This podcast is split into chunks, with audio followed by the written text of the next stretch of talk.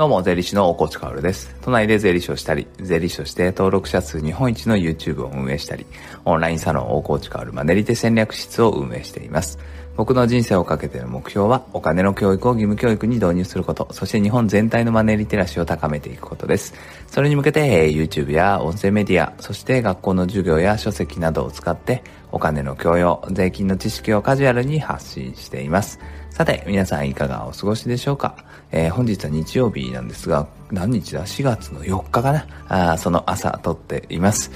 まあね、新年度が始まってどうですか？まあ、平日もね、まだ2日しか寝ないからね、まだ新年度になって一度もなんか通常の行動してないですみたいな人もね、えー、いると思うんですが、まあね、なんかやっぱり気が引き締まるというか、4月ってやっぱりいいですよね。えー、基本的にはね、1年っていうのはね、1月に始まるから、まあ世界中っていうのはね、1月がスタートっていう感じのことが多いんだけれど、やっぱり日本は特殊でさ、新年度っていうのがあって、4月がスタートっていうことは、あしっかりとね、文化として根付いているわけですね。えー、で、ご多分に漏れず、僕もやっぱ4月になると身が引き締まるわけで、気合が入るわけで、えー、今年のテーマというかね、今年度のテーマはまあなんか寄り添うっていう感じになりそうかなって思います。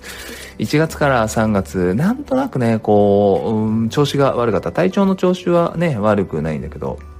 こう全体のビジネスというかね、えー、僕の活動の調子っていうのはなんとなく乗ってこなかったんだけど、でもここへ来てちょっと乗ってきている感じがしていて、えー、そしてそれはね、うん、あ、こういうことかっていうのが少しずつ分かってきたんですね。えー、というのも、やっぱり、僕はお金の活動家としてね、え、やっているわけだけれど、こう、お金について盛り上がってる世の中っていうのは今目の前にある気がするんですよね。本屋に行けばお金のコーナーっていうのはすごくすごく大きくなってきたんですね。もう本当にそれはそれは数年前というか、うん、まあ5、6年前に比べたら大きくなっているし、出る本の数っていうのもすごく増えている。特に投資部分が増えてるなっていう印象がある。まあこの流れっていうのは、お金の話をしちゃいけないよとか、お金の教育がないよと言われる日本の中ではすごく大きな流れで、えー、大きな一歩だと思うんですね。なので、お金の教育を義務教育にとか、日本全体のマネリテラシーを上げるっていう僕のね、掲げた目標においては、それって本当に前進でしかないんですよね。その、歓迎すべきことなんですね。まあ、あとは YouTube とかさ、ブログとか、まあ、お金の発信をする人は増えてきたわけだけれど、それを聞いて、あ、そうだ、こういうことをすればいいんだって言って行動をして人生を変えていくって人も、本当に本当に増えてきたと思うんですよね。ただ、まあ、増えてきたけれど、点々点みたいなところはあって、まだまだだよねって思うんです。日本はお金の教育っていうのがない。だから大人になっても全然知識がない。っていうか大人になってから学ばないと知識がないので、大人もみんな知識がない。まあ、こんな世の中とかこんな日本なので、やっぱり少しのね、人がね、こう、そういう発信を浴びてさ、で、お金の知識を学んで行動していっても、まだまだ大多数の人、多数派の人っていうのはお金の知識がない人なんですよね。じゃあそういう人を救えたかっていうと、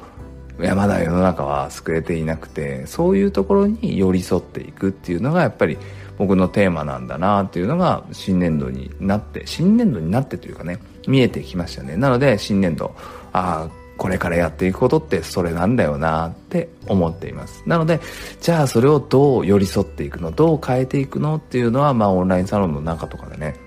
もう具体的に話をしていて、うん、この夏とか秋とか、まあいろいろね、やっていくことがあるんですけど、まあそれはね、いずれ発表したいなというところです。それに向けてはね、今すごくうちのサロンは頑張っていて、まあこれはね、結構世の中に一石を投じるようなことができたらなって思っています。さて、えー、そんなこんなで本題に行ってみましょう。今日はね、努力とか根性の一点突破だと、やっぱり物事はうまくいかないよねっていう、人生はそんなに甘くないよねっていう話をしたいと思います。やっぱ努力とかね、えー、根性っていうのは、これもう人生において欠かせないもので、こう、成功と言われるものね、まあ、ここで言う成功の定義はちょっとあやふやなんだけれど、まあ、誰が見てもあの人は、まあ、人生なかなかいい感じだよね、うまくいってるよね。っていう人はね、例外なく努力っていうのはしているんですよね。だから、あいわゆる成功、いわゆるうまくいく。っていうことのためには努力根性っていうのは絶対に必要なんですがまあそれだけでうまくいってるわけじゃないよね。っていう話ですね。いや、これはね結構勘違いされているっていうか、みんなそのね、目を背けている気がするんだよね。めちゃくちゃ努力すれば、めちゃくちゃ頑張ればうまくいくんだよね。じゃあ私すごく頑張ります。それだけに集中して頑張りますっていう人は多いんだけれど、でも果たしてそれでいいのかっていう。楽なんだよ。努力をするだけっていうのはすごく楽なんですよね。例えば、税理士試験とかね、わかりやすい、わかりやすいかな。まあいいや、資格試験とかね、わかりやすいところで行くとね、まあ試験の勉強さえしてれば受かるんですかっていうと、そんなことないんですよ。まあ試験の勉強を集中してしまくって過去問を解いてずっとそのなんか勉強をしていれば、当日ね、受かれるっていう試験は結構イージーな試験だと僕は思います。国家最難関資格と言われる司法試験とかね、あとは税理士、会計士、あとは司法書士とかね、えー、そういうものっていうのはやっぱり努力をしてめちゃくちゃ勉強すれば受かるかっていうとそういうわけじゃないんですよね。努力をして勉強して、やっぱり他にね、いろいろな対策っていうか考えることが山ほどあって、それも全部クリアして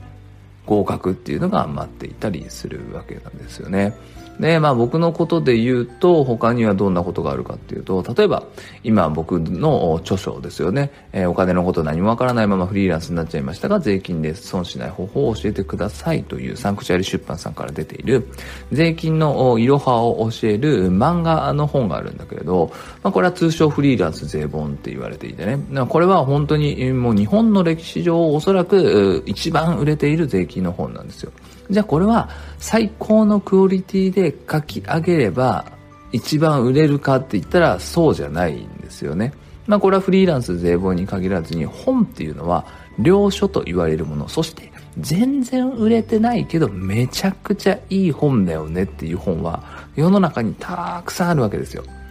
必ずしもめちゃくちゃクオリティが高いものが売れているわけではないんですね。ものすごく尖った言い方をするとめちゃくちゃ売れている本の中でも、まあ、クオリティは、まあ、そこまでみたいなものはあるのかもしれない。でもまあ、クオリティがね、すごくないけれど、ベストセラーみたいなものは、やっぱりあんまりないわけですよね。ってことは、クオリティに対しては努力根性っていうのはめちゃくちゃ注いでいるわけ。だ、だが、しかしですよ。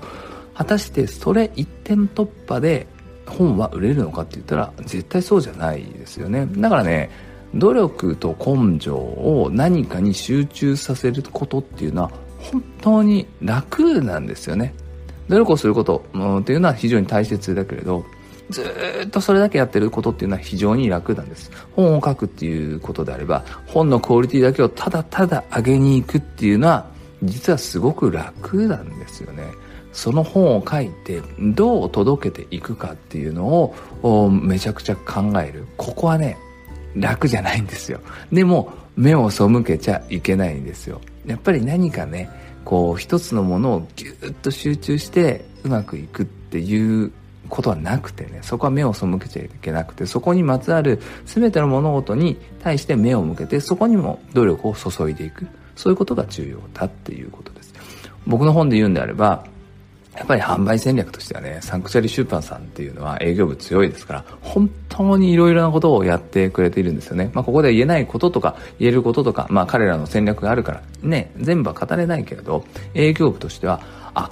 本当にそんなことをやってくれてるんですかっていう感じなんですよ。これからもこの確定申告シーズンが終わってまだ3、もう3年目ですよ。この本3年目なんだけど、まだポップとか、ポップっていうか、ポップどころかもっと大きなもので、えー、確定申告後の売り上げを支えるためにね、落ちるからね、シーズンが終わった後、そこを支える営業戦略っていうのを考えていてくれたりする。そして著者本人も、僕は YouTube、ボイシー、えー、あとは他 SNS いろいろあるけれど、そこでやっぱり、